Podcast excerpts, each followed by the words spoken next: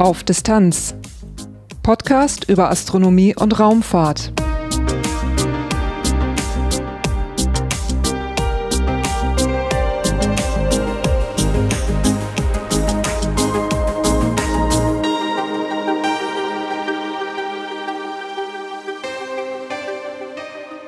Hallo und willkommen bei Auf Distanz. Dieses ist Episode 66, erschienen am 26. Juni 2022. Matthias Maurer ist wieder auf der Erde. Am 6. Mai erfolgte die Wasserung von SpaceX Crew 3. Am 11. Mai gab es eine Pressekonferenz in Köln. In dieser Episode geht es um die Rückkehr von Matthias Maurer und wie es für ihn in der nächsten Zeit weitergeht. Am Schluss folgt wie immer ein kurzer Teil in eigener Sache. Durch die Sendung führt sie Lars Naber. Titelthema Anfang Mai wasserte die SpaceX Crew 3 im Atlantischen Ozean. Teil von Crew 3 war der ESA-Astronaut Matthias Maurer und mit seiner Rückkehr auf die Erde endete auch der Teil im All seiner Mission Cosmic Kiss. Das SpaceX Crew Dragon Raumschiff war am Morgen des 5. Mai von der ISS abgekoppelt worden.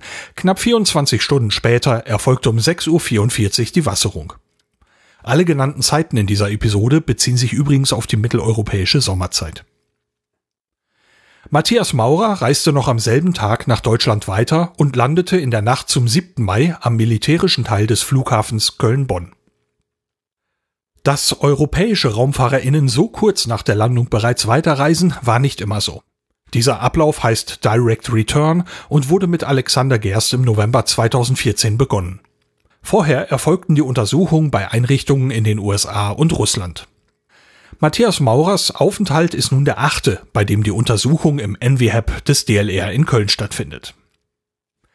Die Ergebnisse der Untersuchungen stehen dann auch anderen Raumfahrtagenturen zur Verfügung. Am 11. Mai gab es dann eine Pressekonferenz im Europäischen Astronautenzentrum der ESA in Köln, dem EAC. Zu Beginn verriet Matthias Maurer, was seine Highlights der Mission waren und verband das mit der Beschreibung einiger Eindrücke. Jeder Tag war ein Highlight. Und jetzt eben bei dem schönen Film haben wir gesehen, Samantha auf Vorbereitung zur Startrampe, das war natürlich ein Highlight. Der Ritt auf der Rakete war ein Highlight, hochzukommen auf, zur Station, die man vom Training her so gut kennt aber man oben an und es ist trotzdem irgendwie ganz neu, weil man es jetzt schwebend in drei Dimensionen erobert. Das waren alles absolute Highlights für sich selbst. Der Weltraumspaziergang, die Landung wieder, die tägliche Zusammenarbeit mit, ja, mit meinen Kollegen, aber auch mit den Teams. Und das ist natürlich der Erfolg der Mission ist nicht mein Erfolg, das ist ein Riesenerfolg für das Team. Da stehen ja Hunderte oder sogar Tausende Menschen hinter einem, die alles vorbereitet haben, die einen täglich unterstützen. Und ohne die wäre es mit Sicherheit nicht gegangen. Also das absolute Highlight meiner Mission war natürlich der Blick runter zur Erde. Der Blick zu unserem schönen Planeten, von dem ich immer so lange geträumt habe und wo man runterschaut. Und ich bin ja Ingenieur, äh, ja, kühle Zahlen, das ist so das, was mir vertraut ist. Und dann schaut man auf unseren Planeten und man erkennt da Dinge, die man vorher eigentlich nur in Zahlen gelernt hat. Und plötzlich versteht auch das Herz, was da unten passiert. Man sieht, wo Menschen leben, wo Menschen in die Natur eingreifen, wo die Natur sich verändert. Äh, man erkennt, dass in 90 Minuten, wenn man einmal um den Planeten rumfliegt, dass das alles eine Einheit ist, dass das alles zusammengehört, das ist ein Raumschiff und wir alle können dieses Raumschiff nur erfolgreich in die Zukunft bringen, wenn wir zusammenarbeiten. Also als Astronaut kommt man oben an, macht das Fenster auf und plötzlich fällt es einem wie Schuppen äh, vor den Augen herunter. Ähm, das ist einfach, man erkennt und man versteht und das Herz fühlt es. Und wir müssen zusammenarbeiten, wir müssen zusammen ähm, Verantwortung für unseren Planeten überleben. Und nur gemeinsam können wir die Herausforderungen unseres Planeten meistern. Das ist einfach das, was man sofort erkennt, was man fühlt und was ich denke, was so das Wichtigste ist an der Mission, dass man Botschafter wird, dass wir mehr machen, dass wir mehr Weltraumfahrt nutzen als Erkenntnis für uns auf dem Boden, aber natürlich auch, dass wir den Blick in die Tiefe richten. Das habe ich ja auch gemacht aus dem Fenster, aus dem gleichen Fenster, von dem ich runtergeschaut habe zur Erde. Habe ich den Blick zu den Sternen gerichtet, erst einmal zu den anderen Planeten. Und dann kommt natürlich die Frage, was ist da draußen? Und da gibt es so viel zu entdecken, so viel zu lernen. Und ähm, das sind eigentlich so die Botschaften, die ich gerne mit nach Hause bringen möchte und auch weitergeben möchte, um die nächste Generation zu inspirieren, den Faden hier aufzunehmen und weiterzumachen. Momentan ist die Lage in der Welt nicht einfach. Der russische Überfall auf die Ukraine im Februar 2022 lag mitten im zeitlichen Verlauf der Mission Cosmic Kiss. Der Überfall weckt außerdem Zweifel an einer zukünftigen Zusammenarbeit mit Russland. Diese wurden nicht zuletzt durch Veröffentlichungen von Roskosmos verstärkt, der Weltraumorganisation der Russischen Föderation. Und auch der Roskosmos-Direktor Dmitri Olegowitsch Rogozin sparte nicht mit Drohungen und Andeutungen. Klar, dass Matthias Maurer in der Pressekonferenz auch auf diese Konflikte und Unsicherheiten angesprochen wurde. Ja, das ist absolut richtig so. Ähm, ich hatte aber den Luxus, dass ich dort oben in einer kleinen Blase leben durfte und arbeiten durfte. Und dort war mein äh, täglicher Umgang natürlich mit den Kollegen, mit den NASA-Kollegen, mit den russischen Kollegen. Und dort sind wir eine, wirklich eine eingeschworene Familie. Das läuft hervorragend. Wir sind ich würde sagen, beste Freunde, fast schon wie Weltraumbrüder und Schwestern. Und das ging sogar so weit, dass wir gesagt haben, ich hatte ja eine neue Kajüte im Columbus-Modul. Dann haben die russischen Kollegen gesagt, ich würde auch gerne mal schlafen, machen wir mal Zimmertausch. Und dann haben wir da so ein bisschen so WG-Tausch gemacht. Und ich habe jetzt, ich glaube, ich habe die meiste Erfahrung, wie man wo schläft auf der Raumstation. Und ähm, das nur mal so als Beispiel, wie wie gut die Atmosphäre oben war. Also wir haben natürlich auch das Essen zusammen geteilt, zusammen gefeiert. Zu meinem Geburtstag gab es Glückwünsche aus jedem Kontrollzentrum der Welt und ausdrücklich auch aus Moskau. Und ähm, also ich habe richtig gespürt, die Menschen, die stehen hinter uns, die stehen hinter dem Projekt, egal aus welchem Land das kam. Ähm, als Weltraumgemeinde haben wir in 20 oder über 20 Jahren so viel Vertrauen aufgebaut, so viel Hoffnung aufgebaut. Und das möchten die Menschen natürlich weitertragen. Und ähm, auf unserer Ebene läuft das hervorragend. Und wir möchten auch die Brücke sein, um nach, nach dieser Krise ähm, wieder den Weg zurückzufinden. Weil ich denke, die letzten 77 Jahre Brücken zu bauen, Kooperationen zu bauen, friedlich zusammenzuarbeiten und über Wissenschaft und ähm, Forschung die Menschen zusammenzubringen, das ist der richtige Weg. Und wir sollten uns jetzt nicht komplett von diesem Weg abbringen lassen, sondern versuchen, Brücken zu erhalten. Und ich denke, die Raumfahrt ist eine solche Brücke, um, wenn wir mal wieder auf den normalen Weg zurückgefunden haben, dort weiterzumachen. Der Krieg in der Ukraine hatte auch auf die Planung der Außenbordeinsätze Auswirkungen. Matthias Maurer hatte auch für russische Raumanzüge trainiert und es war vorgesehen, dass er in einem solchen Raumanzug einen Einsatz absolviert. Dazu kam es nicht. Auch, aber nicht nur wegen des Konflikts in der Ukraine. Matthias Maurer berichtete, welcher Grund auch eine Rolle spielte. Wir hatten, ähm, sage ich mal, zwei Gründe dafür. Der erste Grund war, dass dieser Außenbordeinsatz in Kombination mit der Inbetriebnahme des europäischen robotischen Arms stand. Und dieser Arm wird angesteuert über verschiedene Computer im Innern der Raumstation. Und diese Computer verlangen eine Datenleitung, die von dem russischen Service-Modul hin zu dem neuen MLM-Modul geht und dann nach außen zu diesem robotischen Arm. Und bei dieser Datenleitung, da war unterwegs eine Verbindung unterbrochen. Das war so eine Art Steckschrauber, der quasi zwei Kabel miteinander überbrückt. Ähm, das haben die russischen Kollegen leider erst im All herausgefunden, dass es so ist. Und dann mussten die mit der nächsten Progress Kapsel genau diesen Stecker halt hochfliegen. Das hat dann zwei Monate Verzögerung bedeutet. Ähm, der zweite Grund hat natürlich etwas mit der Politik zu tun. Und deswegen hat es mich natürlich gefreut, dass ich zumindest auf der amerikanischen Seite diese tolle Gelegenheit hatte, auszusteigen, außen einen Einsatz durchzuführen, dann auch Bartolomeo und die Außenplattform in Betrieb zu nehmen. Also da nochmal ein Stück europäische ähm, Infrastruktur. Einmal auf der einen Seite war ja ERA geplant, auf der anderen Seite dann Bartolomeo, dass ich da was für europäische Infrastruktur im All äh, dazu tun konnte. Im April gab es dann Besuch auf der internationalen Raumstation. Für etwas über zwei Wochen war für die touristische Axiom Mission One eine weitere Crew Dragon Raumkapsel an der ISS angedockt. Vier zusätzliche Personen hielten sich in der Raumstation auf und führten öffentlichkeitswirksame Tätigkeiten und eigene Experimente durch. Das lief nicht ganz ohne Reibungen ab. Der japanische Tourist, der oben ankam, der war ja auf dem russischen Segment der Station und er hatte nur sehr, sehr wenig Zeit auf dem amerikanischen Teil. Ich habe ihn eigentlich nur ganz, ganz wenig gesehen und wenn dann auch nur in der Cupola. Und äh, wir hatten hier auch ein gemeinsames Abendessen. Das war, ich würde mal sagen, komplett nicht invasiv. Ähm, das lief hervorragend, ohne größere Einschnitte und äh, es war ein sehr, sehr angenehmer Gast. Ja, ich hat auch erzählt, dass er als nächstes Highlight in den Marianengraben tauchen möchte und dann natürlich fliegt er auch irgendwann zum Mond. Und äh, das scheint scheinbar auch so ein Leitthema zu sein. Das mit dem Marianengraben neben der ISS war auch ein Highlight für den amerikanischen Touristen oder einen der dreien, der oben war, äh, der von sich behauptet, er wäre der Erste, der das abgearbeitet hat. Ähm, auf der amerikanischen Seite war das deutlich stärker her sage ich mal, von der Interaktivität.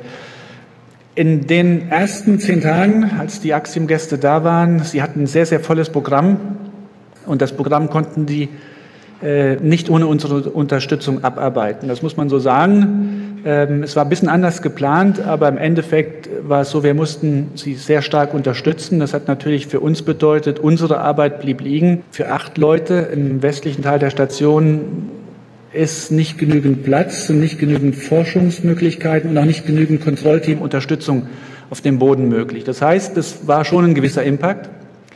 Aber es hat natürlich auch ähm, eine positive Seite, die man hier, die ich ganz gerne auch äh, betonen möchte, weil diese Weltraumtouristen, die haben natürlich ein ganz anderes Netzwerk, dadurch, dass sie natürlich in einer anderen Bevölkerungsschicht angehören und auch ähm, privat dann viele ihrer Gelder spenden für Forschung, hatten wir plötzlich Zugang zu Wissenschaftlern und Forschern und neuen Experimenten um, die wahrscheinlich über den klassischen Weg der Raumfahrt nicht so schnell oben angekommen wären.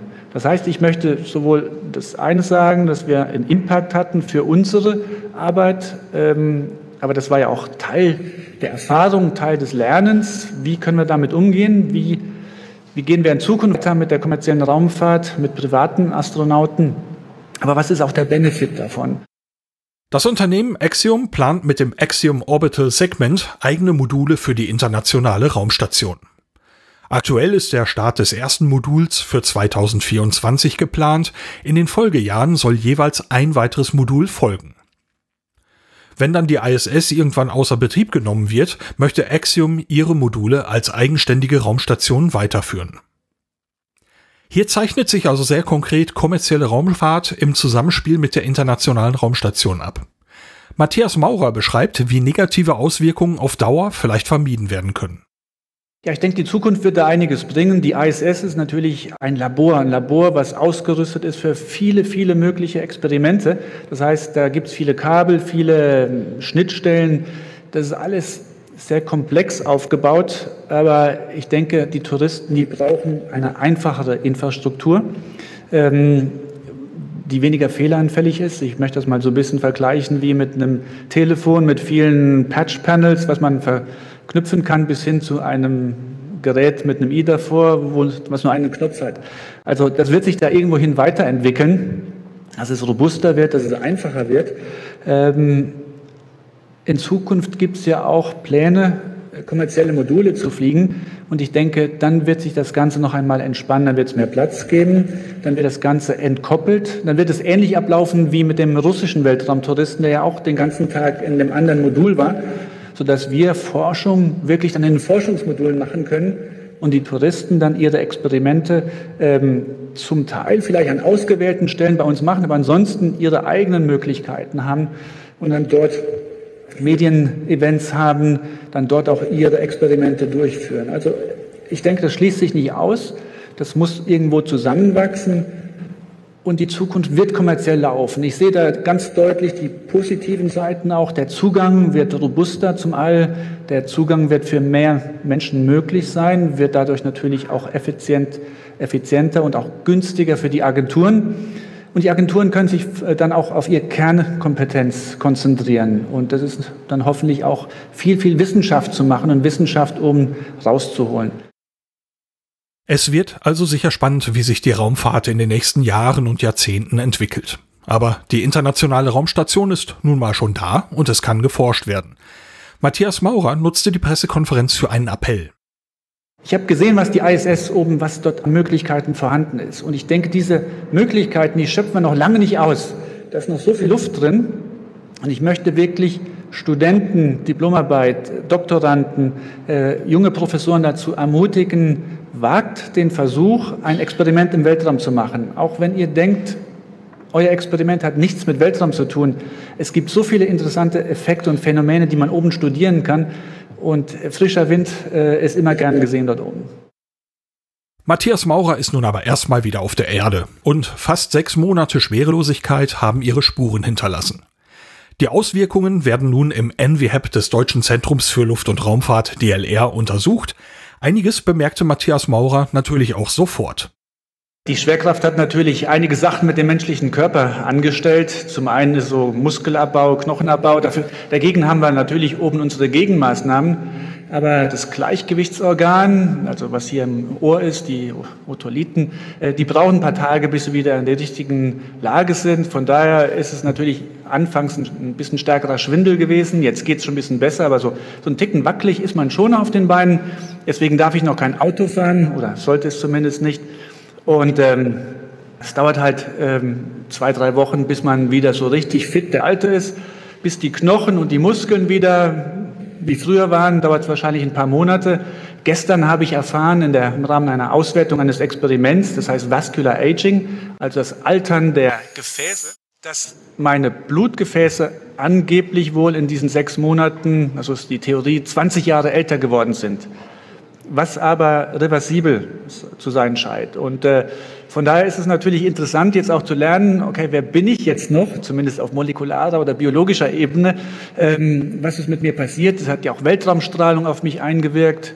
Und ähm, ja, das ist jetzt natürlich auch Stoff für die Wissenschaftler, die äh, daraus lernen. Und äh, die Experimente sind sehr spannend. Ich hoffe, dass die nächsten drei Wochen dann viele, viele Daten liefern, auch für die nächsten Generationen.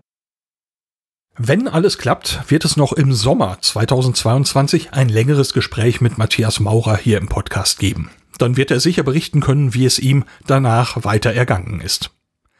Bei der Pressekonferenz traf ich natürlich auch Volker Schmid wieder. Er ist Missionsleiter des DLR für die Mission Cosmicis und er war für diese Mission hier im Podcast auch schon einige Male zu hören. Wir konnten auch dieses Mal nach der Pressekonferenz für einen Moment miteinander sprechen. Matthias Maurer ist wieder da seit letzter Woche und ist jetzt hier in Köln. Wie geht's ihm denn? Also das konnte man ja heute auch gut sehen. Er hat sich so ganz gut erholt. Natürlich äh, dauert das üblicherweise zwei bis drei Wochen, bis man sich so wieder akklimatisiert hat. Äh, bis sich der gesamte Organismus dann wieder eingeschwungen hat, dauert es äh, ein paar Monate. Aber in der Regel geht das erstmal so augenscheinlich recht schnell. Also zwei, drei Wochen muss man aber zugestehen. Ja, man hat die ganzen Untersuchungen und das ist ja auch Sinn und Zweck der Sache. Ja, nach dem Abdocken gab es ja dann direkt die Wasserung. Wie ging es dann weiter auf dem Weg hierher? Ja, nach der Wasserung kam die Bergung der Kapsel aufs Schiff. Das war ja in, äh, vor der äh, Küste Floridas bei Tampa. Ähm, eben äh, auf der anderen Seite, vom, also gegenüber vom, vom Kennedy Space Center sozusagen oder von der Space Coast. Ja, dann wurde die, die Kapsel geborgen oder erstmal stabilisiert und dann geborgen aufs Schiff und dann nachdem äh, die Kapsel gesichert war. Das heißt also, nachdem man hundertprozentig sicher war, dass nirgendwo Resttreibstoffe austreten, äh, dass äh, keine Flüssigkeiten irgendwie, also hydraulische Flüssigkeiten und so weiter rausgehen, dass alles in Ordnung war. Dann wurde dann irgendwann die Luke aufgemacht und dann hat man also die, die vier äh, rausgeholt, mehr oder weniger im, im, in so einem Liegesitz um eben die Belastung so gering wie möglich zu äh, halten für die, für die Crew. Davor hat es äh, ein bisschen was zu essen, was zu äh, trinken gegeben, Wasser vor allen Dingen und äh, ja, dann äh, hat jeder seinen Raum am Schiff gehabt und das Schiff war, wurde dann mit der Kapsel zurück nach Tampa in den Hafen da ähm, ist es gefahren und Matthias ähm, ist also dann mit dem Hubschrauber äh, nach, äh, zum KSC und dann eben zum Fliegen mit dem Flieger nach Ellington äh, bei Houston geflogen worden und dann eben dort von der Flugbereitschaft äh, praktisch äh, umgestiegen und äh, die haben, haben ihn dann nach Köln zurückgebracht direkt. allerdings ähm, hat er vor Ort auch schon die ersten Tests gemacht. Das ist so die, diese Baseline Data Collection. Das hat er ja auch heute erzählt. Er musste also liegen, aufstehen, von einem kleinen Hocker springen und so weiter. Das sind so die ersten Standardtests, die immer laufen. Ähm, äh, bei sowas und äh, das gehört also praktisch zur Erstellung der Datenbasis für jedes geflogene Individuum und daraus wird dann, werden dann statistische Daten erhoben später. Sie sagten jetzt gerade, liegen, stehen, von einem kleinen Hocker springen. Äh, das klingt nach einem harten Kontrast dazu, dass man ein paar Stunden vorher, ich nehme an, das geht jetzt um ein paar Stunden, ja unter Hilfe aus der Kapsel geholt worden ist. Wie passt das zusammen? Also gewöhnt man sich so schnell wieder oder ist man am Anfang einfach extrem vorsichtig? Also ich denke schon, das ist schon eine Herausforderung. Das ist bei jedem Individuum auch unterschiedlich ausgeprägt. Äh, in der Regel äh, dauert es erstmal wieder, bis man sich auf die, auf die Schwerelosigkeit angepasst hat. Das ist schon äh, eine Herausforderung.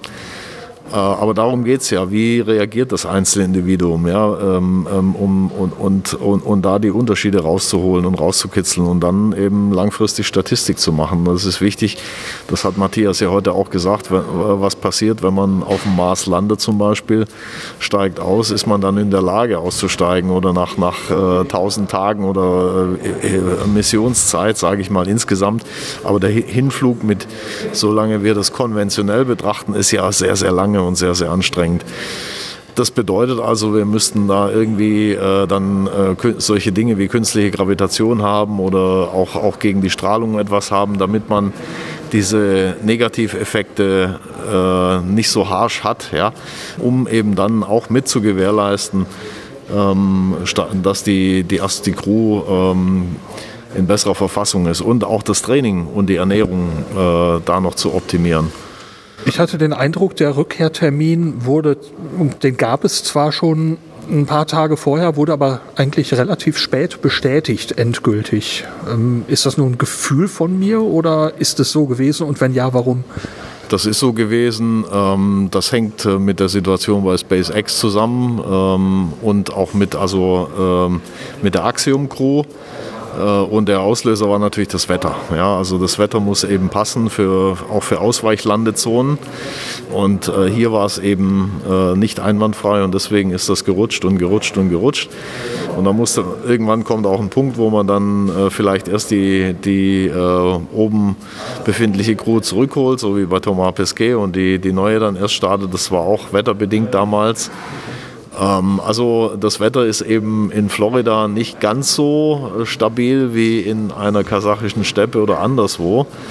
Äh, und, und äh, das ist auch richtig, dass die Sicherheit da nicht kompromittiert wird. Also das kennen wir aus Kourou auch, dass mal wegen Wetter irgendwas verschoben werden muss.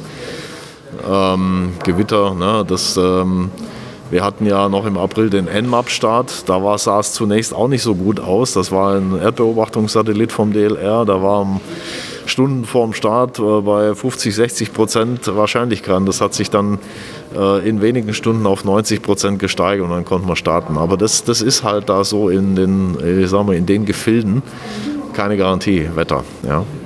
Wenn man sich jetzt an die Vorbereitung macht für die Rückkehr von der ISS, wie lange vorher beginnt so der Moment, wo man sagt, ja, wir fangen jetzt an zu packen? Oder ist das eher ein, ein fließendes Ding, das so ineinander übergeht schon?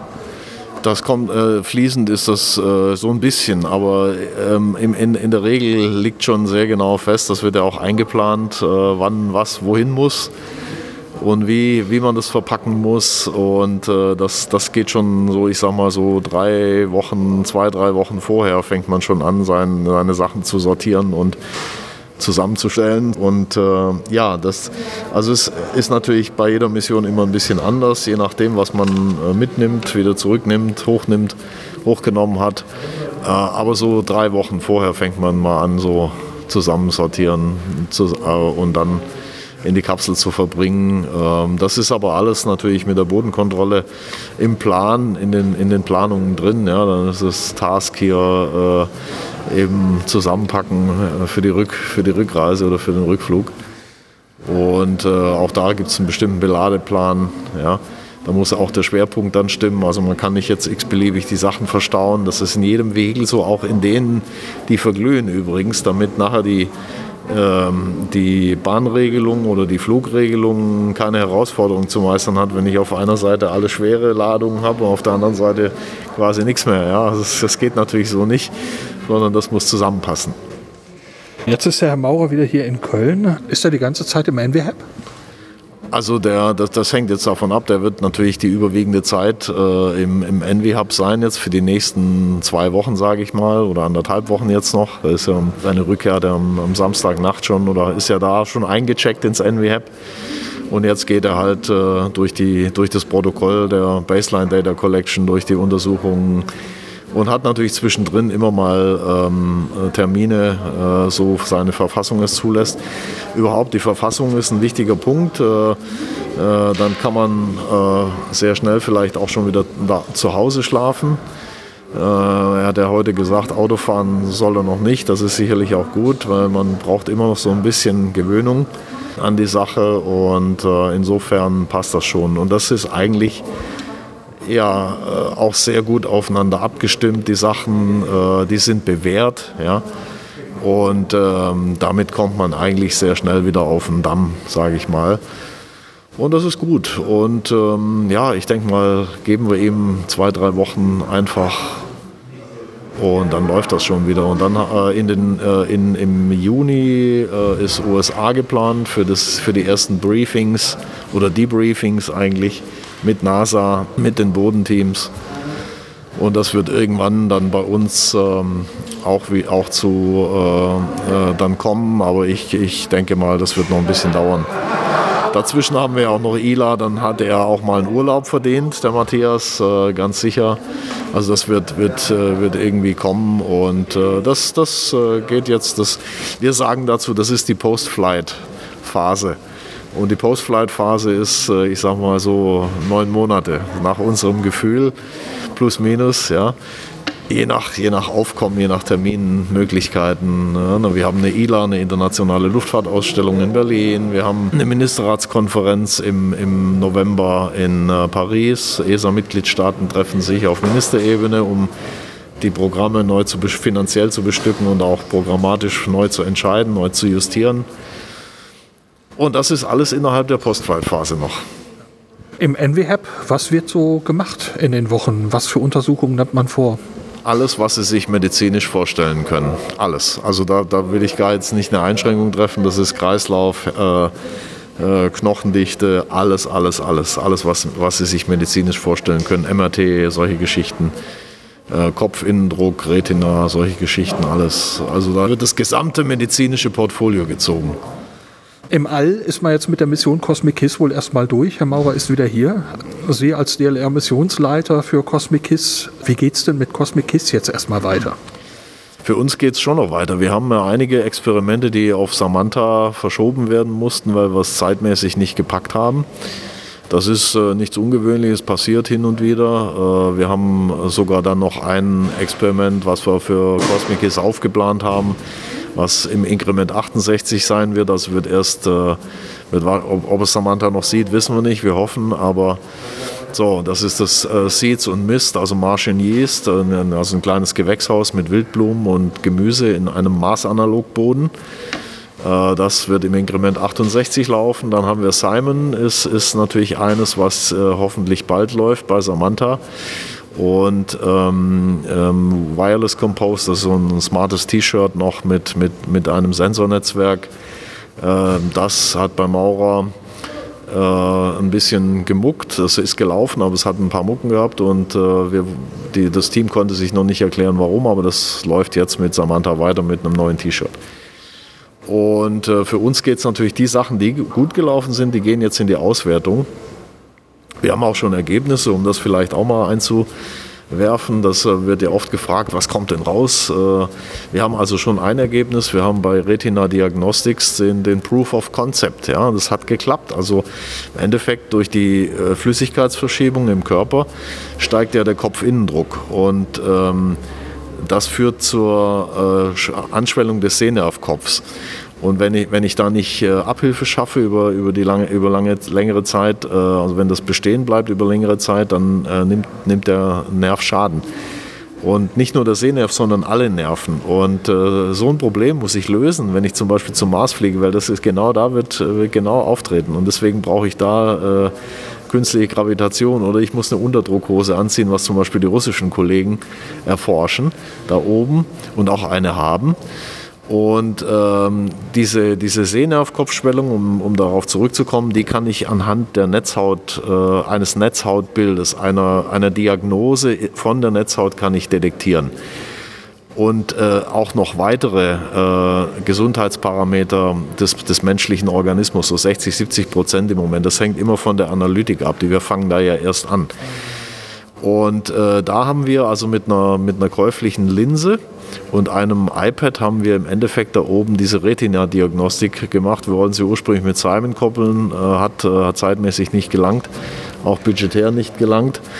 Und äh, das Interessante ist, wir wissen aber jetzt, es geht. Also wir haben hier den Proof of Concept, das Experiment hat wunderbar geklappt und wir haben zum Beispiel bei dieser Bildauswertung von dieser Retina-Diagnostik auch KI-Algorithmen dahinter gelegt. Das ist extrem wichtig und auch diese funktionieren. Also da können wir gespannt sein, da wird sich noch einiges tun. Auch äh, mit Potenzial auf dem Erdboden, also globaler Süden, wo ich keine große medizinische Infrastruktur hier und da habe. Da könnte sowas, äh, stellen Sie sich vor, ein, iPhone mit einer App oder ein, ein Tablet mit einer, mit einer App, und diese Linse können Sie überall so eine, so eine Diagnose machen. Und das äh, ist, ist doch ein, ein gutes Ergebnis eigentlich. Ja, und das äh, bringt tatsächlich auch mal wieder einen Nutzen direkt eben auf die Erde und nicht nur einen, weil man ein bisschen böse formuliert, einen Selbstzweck fürs All. Ja, äh, da haben Sie absolut recht. Also und, und ähm, aber eigentlich, also so ein Selbstzweck fürs All haben wir immer weniger an und für sich, sondern wir haben immer Added Value, beziehungsweise wir gehen ja eigentlich für die Erde ins All. Das heißt, das Ziel unserer Experimentiererei ist eben, dass wir hier das Leben auf der Erde verbessern. Äh, Stichwort Beton haben wir, ja, Stichwort äh, Elektroblech im EML, Schmelzofen. Die Sachen sind auch gut gelaufen, der Beton kommt auch zurück und wird dann hier untersucht, wie sich das Gefüge da oben ausgehrt. Und das ist hoch, hoch, hoch spannend und hochinteressant. Ich springe mal eben etwas härter mit dem Thema. Ähm, der Herr Maurer hat gesagt, na, es gab einen Impact auf die eigenen Experimente durch die touristische Mission. Ähm, haben Sie bei Ihren Experimenten auch Auswirkungen davon gemerkt? Ja, haben wir. Also wir konnten äh, gerade die Operation mit Simon nicht äh, so durchführen, wie wir das äh, wollten. Das ist, äh, ist dem Umstand halt geschuldet. Da, da machen sie nichts. Das ist, obwohl es eingeplant ist, gibt es, gibt es eine gewisse Onboard-Dynamik. Äh, das sind auch andere Sachen, die haben dann deut deutlich mehr Zeit gekostet, äh, um sowas vorzubereiten. Trotzdem äh, ich würde es nicht als Kritik verstehen wollen, sondern das ist halt jetzt so. Wir, wir haben eine Übergangszeit, bis das Axiom-Modul da ist und wer weiß, vielleicht können wir von Axiom auch profitieren. Also insgesamt ist es ja eigentlich eher positiv zu bewerten, dass mehr und mehr Interesse für dieses Geschäftsfeld äh, ähm, besteht. Wir sagen immer, der, der niedere Erdorbit wird jetzt Teil der irdischen Ökonomie. Ja, also es beginnt. Und das ist ja eigentlich ein schönes Zeichen und eine gute äh, gute Sache. Nur natürlich gibt es natürlich auch auf der, auf der ähm, anderen Seite der Medaille hier und da schon ein paar Einbußen oder Blessuren, nenne ich es mal, die man dann schlucken muss. Ja? Aber das, das ist halt so. Und da müssen wir halt lernen für die Zukunft. Und ähm, wie gesagt, es ist nichts, was man nicht verkraften kann. Ja? Ähm, äh, es gab äh, keine Ausfälle groß, keine Unfälle. Das ist auch wichtig. Es hat sich niemand verletzt dabei. Das ist alles das Wichtigste. Also Safety first. Der Rest ist verschmerzbar. Das kriegen wir in den Griff irgendwann. Ja. Ja, meine Frage war auch nicht als Kritik zu verstehen, sondern äh, es gibt eben dieses erste Mal und äh, dann stellt man ebenfalls fest, vielleicht, dass es Hürden gab, die es, äh, an die man vorher nicht gedacht hat. Herr Maurer sagte auch schon äh, in der Pressekonferenz, ja, vielleicht kann man eben ja in meinen Worten etwas niederschwelliger Geräte und Experimente zugänglich machen für Menschen, die eben nicht diese großen Ausbildungen durchlaufen haben. Das war übrigens ein hochinteressanter Aspekt, also die, die, die Frage nach einem geeigneteren Crew-Interface, weil die, die kommerziellen Astronauten durchlaufen ja nicht so ein intensives Trainingsprogramm wie jetzt agenturseitig die Astronautinnen und Astronauten. Äh, von daher ist das äh, schon äh, ein, ein, ein valider Punkt. Und ähm, was ich noch sagen wollte, oder ergänzen wollte, natürlich hat, hat ESA auch äh, praktisch und das DLR haben wir haben auch kommerzielle Experimente. Stichwort Bartolomeo hat äh, Matthias Maurer oben äh, quasi bereit gemacht, um den Betrieb aufzunehmen jetzt äh, an, ab Anfang äh, oder ab Januar nächsten Jahres. Und da steht auch einiges in der Pipeline. Wir hatten mit dem Metabolic Space ein kommerzielles Experiment oben leider hat denen so ein bisschen Covid reingespielt damals, sonst äh, wäre das noch äh, signifikanter. Aber das ist alles wunderbar gelaufen. Auch die ESA hat ja 30 Prozent ihrer ISS-Ressourcen für kommerzielle und nationale Beistellungen. Also auch wir machen ein bisschen Kommerz. Und jetzt überschneidet sich das und da komme ich jetzt wieder zurück zu Axiom. Die haben natürlich extrem viel PR gemacht, extrem viel Kommunikation in Columbus, das hat Matthias ja erwähnt. Äh, ich glaube, alleine über 40 Live-Calls, das muss man sich mal vorstellen in der kurzen Zeit. Wir haben vielleicht 10 oder 12 gemacht in der ganzen Mission. Und, und die haben über 40, also und, und das hat natürlich dort die Infrastruktur auch gebraucht dafür. Und das äh, war natürlich auch eine interessante Erfahrung, äh, sage ich mal. Aber natürlich bringt das eben auch äh, hier und da äh, ähm, ähm, gewisse Verzerrungen. Aber so ist das. Ja. Und der, der Raum da oben, der wird, äh, wird größer, wird wachsen. Und ich bin sehr gespannt. Vielleicht können wir ja auch von ESA oder DLR mal bei Axiom dann irgendwas forschen oder äh, implementieren. Das wäre auf jeden Fall mal eine interessante Sache. Ja, Sie erwähnten Bartolomeo. Ich greife das mal ganz schnell eben auf. Wir hatten uns ja bei der EVA schon darüber unterhalten und im Nachhinein wurde ja klar, es hat funktioniert. Bartolomeo ist technisch einsatzbereit. Sie sagten, es geht im Januar los. Ja. Ähm, das fühlt sich jetzt gerade für mich ein bisschen lang an bis dahin. Äh, was sind die Gründe dafür? Ja, man lässt dann natürlich die Flüge oder die, das, das Transportaufkommen äh, möglichst ähm, äh, zusammenkommen, dass man mit einem Flug äh, möglichst im Endeffekt viel bestücken kann. Viel, viel, das kostet ja Geld. Ja, jeder Flug, äh, wenn ich wegen so einem kleinen Experiment äh, hochfliegen muss oder Plätze buchen muss, dann versucht man das eben ein bisschen, sagen wir mal, zu optimieren. Ähm, so, kommerziell heißt immer auch äh, Kosten-Nutzen-Abwägung. Das heißt, dann habe ich schon mal halt äh, da das Problem, dass ich halt nicht äh, jetzt sofort fliege, sondern vielleicht mich einreihen muss, bis ein gewisses Aufkommen zusammen ist und dann geht's los. Ja. Äh, wir fangen da ja auch erst mit, mit Bartolomeo erst an. Ja. So insofern muss man da noch ein bisschen zugeben, aber das sieht insgesamt sehr gut aus. Ich glaube, wir haben äh, um die acht oder neun unterschiedliche Nutzlasten für Bartolomeo und das ist doch eine schöne, eine schöne Zahl, wenn das alles zustande kommt. Ähm, wenn ich es richtig verstehe, man sammelt halt Dinge für Bartolomeo und schickt sie dann gebündelt hoch im Prinzip. Ganz genau, ganz genau, ja. Und äh, vieles ist auch äh, vielleicht technisch noch nicht so weit. Äh, vielleicht noch fehlt noch das eine oder andere Safety Review oder so. Das mag ich jetzt aus der Distanz nicht zu beurteilen, aber äh, im, im, im äh, großen Ganzen ähm, ist eigentlich damit zu rechnen, dass im, im Januar zügig dann die Nutzlasten bestückt werden. Ein kurzer Blick in die Zukunft. Jetzt hatten wir mit Alexander Gerst und Matthias Maurer zwei europäische Astronauten mit deutschem Pass, wie die ESA es ausdrückt. Ja. Äh, sie waren für beide Missionen Missionsmanager. Wie geht es da weiter mit solchen Astronauten mit einem deutschen Pass? Gibt es da schon einen Ausblick in die Zukunft, wie das, wie das weitergehen kann? Ja, das ist jetzt ein bisschen, äh, ich sage mal, äh, vielleicht noch unscharf, aber ich, ich äh, versuche es trotzdem mal einzuordnen. Also erstmal haben wir ja jetzt eine, eine europäische Astronautenauswahl noch am Laufen. Und das heißt, im Herbst werden wir Kandidatinnen und Kandidaten sehen, hoffentlich auch auf Deutschland, die dann äh, noch in dieser Dekade vielleicht zur internationalen Raumstation fliegen können, also als, als neue Auswahl. Äh, dann haben wir als Europa im Moment drei Flüge zum Lunar Gateway, also Aufbauflüge zum Lunar Gateway. Da ist eventuell dann auch ein Platz für einen deutschen ESA-Astronauten oder eine Mission für einen deutschen ESA-Astronauten angedacht. Ja. Äh, wer das sein wird, äh, das, das wissen wir jetzt noch nicht. Das ist dann Sache des Generaldirektors und äh, unseres Generaldirektors. Äh, da will ich mich gar nicht äußern dazu, aber das sind so die, die Möglichkeiten. Und dann gibt es ja auch Möglichkeiten, sagen wir zum Beispiel bei Axiom eine Mission zu kaufen, wenn man eine rein nationale jetzt möchte oder Schwerpunkte setzen oder einfach äh, sowas machen. Äh, und dann, äh, ja, Post-ISS oder mit, mit dem Axiom-Modul, sage ich mal, gibt es vielleicht Möglichkeiten. Wir wissen noch nicht, was für kommerzielle Raumstationen äh, zusätzlich zur ISS noch kommen, Stichwort Orbital Reef.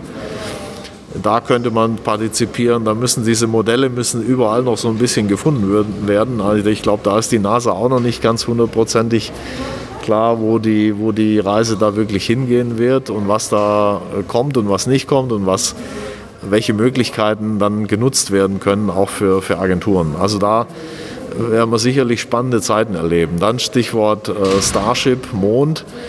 Ähm, äh, Mondoberfläche, einerseits vom Gateway kann man absteigen auf die Mondoberfläche.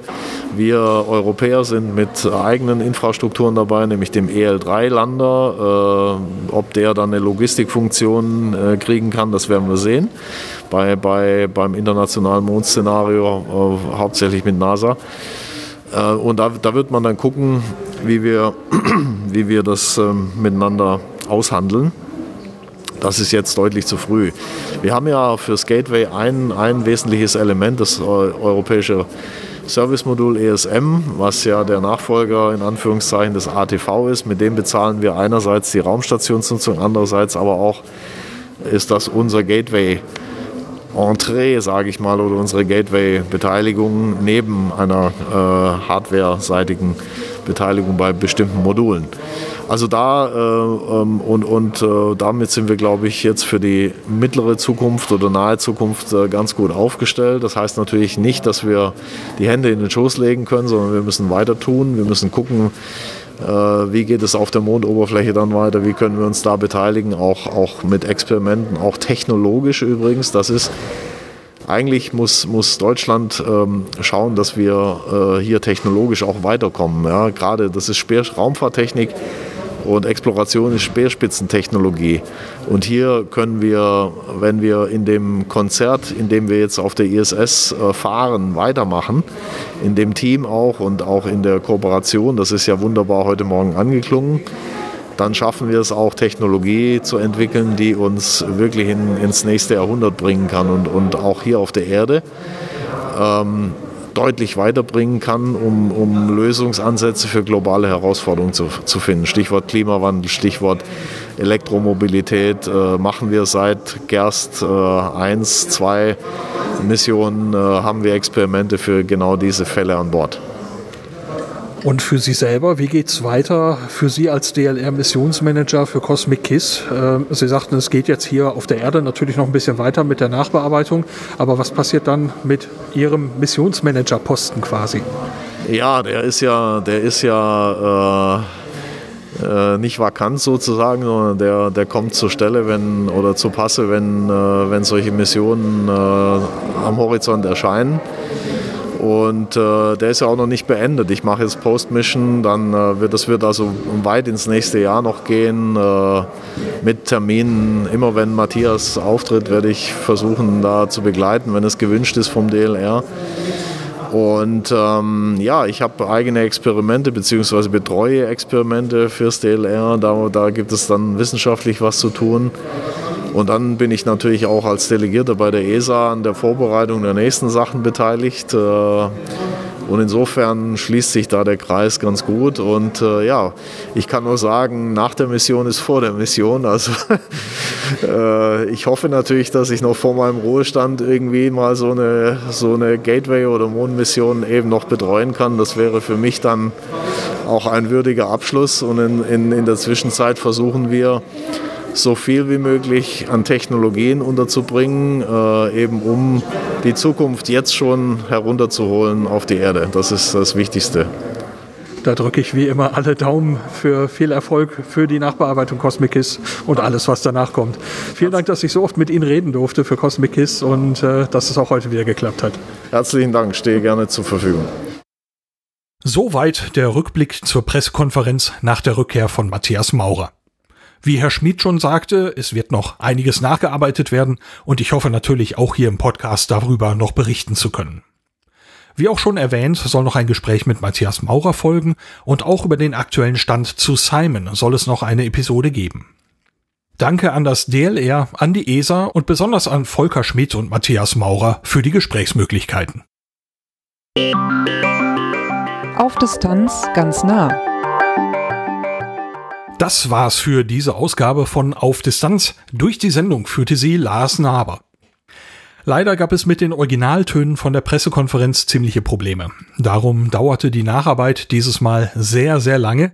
In der Nacharbeit dieser Episode stecken ungefähr 30 Stunden Arbeit. Ich hoffe, das hat sich gelohnt und die Episode war gut anhörbar.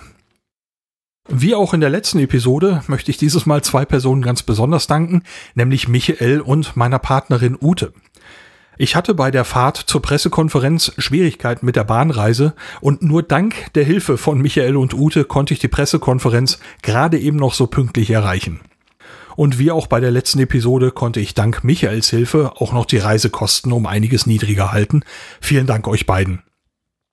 Ich erwähnte gerade Reisekosten und die habe ich getragen mit der finanziellen Unterstützung einiger HörerInnen. Seit der letzten Episode gab es Unterstützung von Ralf, Norbert, Sebastian, Karl Matthias und Sven. Euch allen und natürlich allen, die unterstützen. Vielen, vielen Dank. Und das wär's auch schon für diese Episode von Auf Distanz. In der nächsten Episode geht es wahrscheinlich um das James Webb Space Telescope. Bis dahin, danke fürs Reinhören und bis bald.